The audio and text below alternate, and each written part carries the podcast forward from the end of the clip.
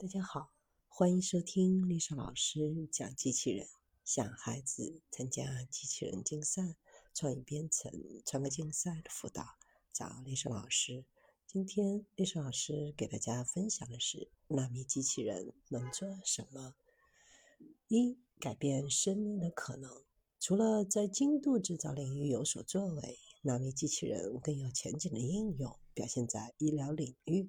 实际上，人体才是这个世界上最为精密的机器。人体中只有百分之四十三的细胞是人体细胞，其他的细胞都是极其微小的殖民者。这些细胞包括数以万计的细菌、病毒、霉菌以及古生菌。这也给纳米机器人提供了一个广阔的用武之地。显然，在这些除了人体细胞之外的微生物当中，再添加数百万个纳米机器人，并不是一件不可能实现的事情。更何况，纳米机器人还能够改善我们的生活和健康状况。纳米机器人能够穿越血液，进入或接近细胞。执行各项任务，比如清除毒素、清扫细胞的碎片、纠正 DNA 的错误、修复和恢复细胞膜、逆转动脉粥样硬化、调节激素、神经递质和其他代谢物的水平。二，可用于清除水道当中的化学污染物。微型机器人可以提供一种新的方式来收集水中的化学污染物。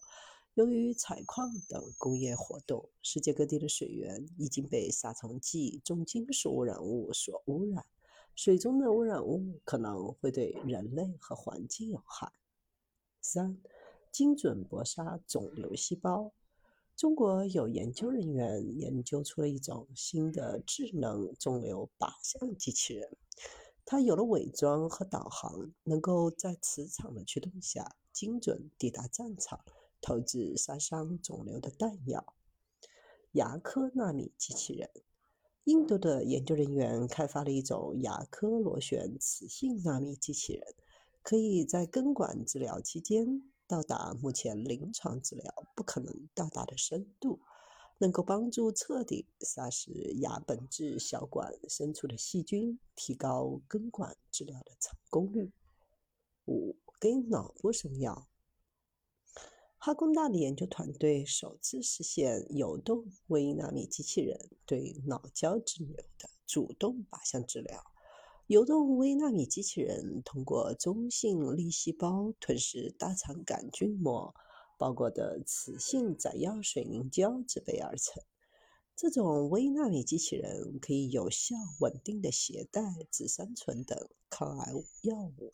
依靠自主研发的控制系统，将游动的微纳米机器人引导到脑部区域。